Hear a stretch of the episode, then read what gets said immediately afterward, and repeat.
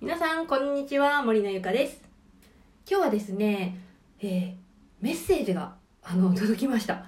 初めて、あの、音声のね、リクエストのメッセージが届きましたので、えー、そのメッセージの質問に対する答えを私なりにちょっとお答えしようかなと思っております。えー、その質問っていうのがですね、えー、多分お仕事でね、こういう仕事をされてるんかなと思うんですけど、あの、お客様にアンケートを取る方法を教えてくださいということでした。うん。あの、まあ、アンケート。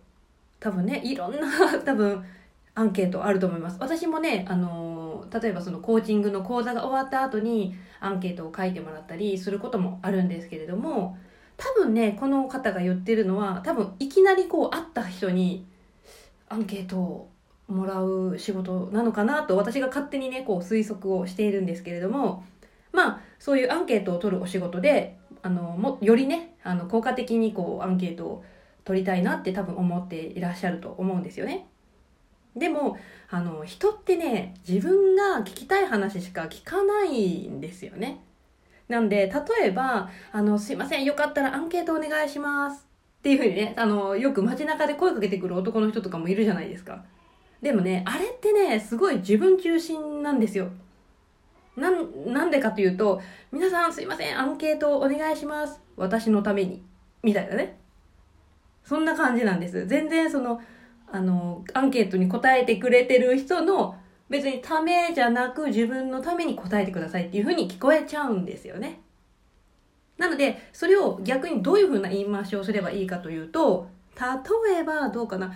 えっ、ー、と、皆さんが、えっと、ちょっと今よりもより成果を上げてもらうために3分間だけアンケート協力してもらえませんか？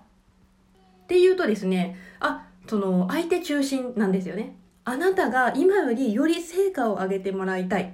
だから、ちょっと3分間だけアンケートに協力してもらえませんか？ってなるとですね、自分は、あ、私のためになんかなりそうだから、まあいいよさ、アンケートっていう風にな、なるんですよ。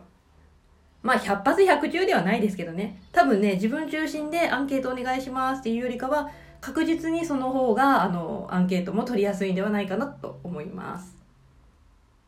皆さんはどうですか？この自分中心の、すいません、ちょっとアンケートお願いします。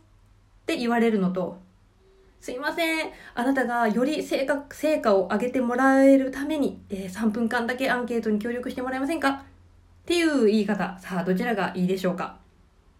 ということで、えー、今日の音声は以上になります。次回の音声でお会いしましょう。バイバイ。